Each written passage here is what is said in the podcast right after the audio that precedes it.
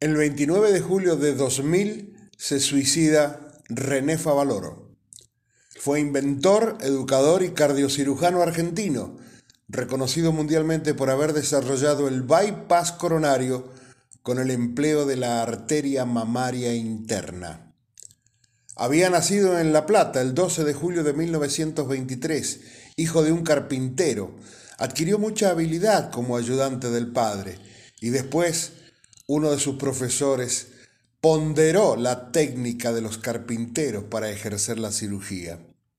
Su madre, modista, por tanto integraba una familia empeñosa en un barrio humilde. Ahí conoció el valor del esfuerzo.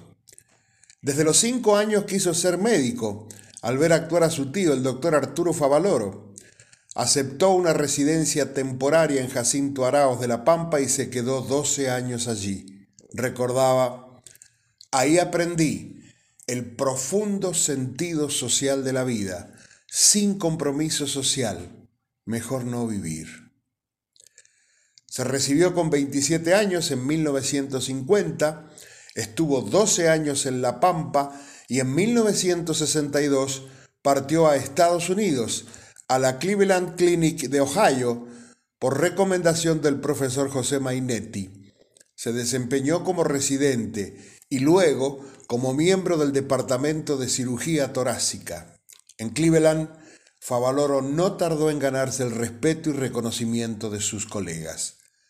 En 1967 revolucionó a la cardiología mundial al operar exitosamente a una mujer de 51 años mediante la técnica del bypass. En 1971 decidió volver a la Argentina para continuar aquí con su profesión. Para él enseñar y trabajar en su país era la mejor forma de patriotismo. Así se lo explicó al doctor Donald Effler, jefe de cirugía de la Cleveland Clinic, en la carta en donde renunciaba. Una vez más el destino ha puesto sobre mis hombros una tarea difícil. Voy a dedicar el último tercio de mi vida a levantar un departamento de cirugía torácica y cardiovascular en mi país.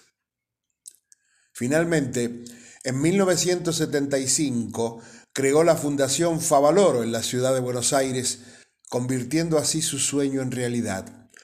Durante casi 25 años alcanzó esa fundación la excelencia.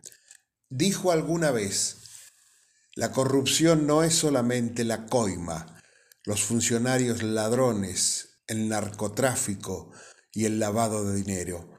Corrupción es también mantener las universidades en un estado calamitoso, una televisión donde solo hay alaridos y violencia, la injusticia social, la desocupación, la marginalidad. Los éxitos de la fundación chocaban estrepitosamente contra los balances negativos de sus finanzas. Estaba en situación terminal. La fundación adeudaba 40 millones de dólares y tenía a su favor una deuda incobrable de casi 20 millones de dólares.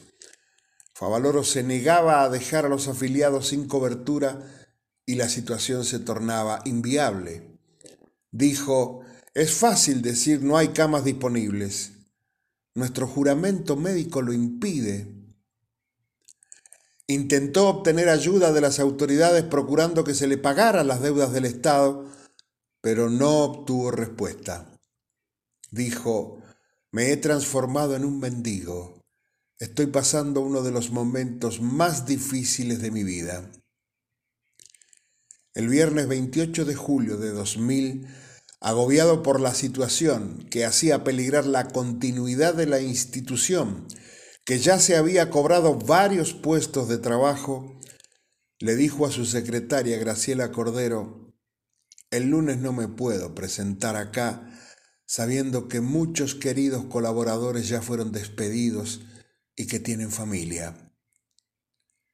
No volvería a la fundación. Dejó una carta en donde, entre otras cosas, denunció la corrupción que azotaba, azotaba al sistema médico obra social, el bendito Ana Ana, textual. de Favaloro. El 29 de julio, desesperado y en una profunda depresión, se disparó un tiro en el corazón. Supo decir, los progresos de la medicina y de la bioingeniería podrán considerarse verdaderos logros para la humanidad cuando todas las personas tengan acceso a sus beneficios y dejen de ser un privilegio para las minorías. Mis eternos respetos, doctor René, como lo llamaban, los que lo querían.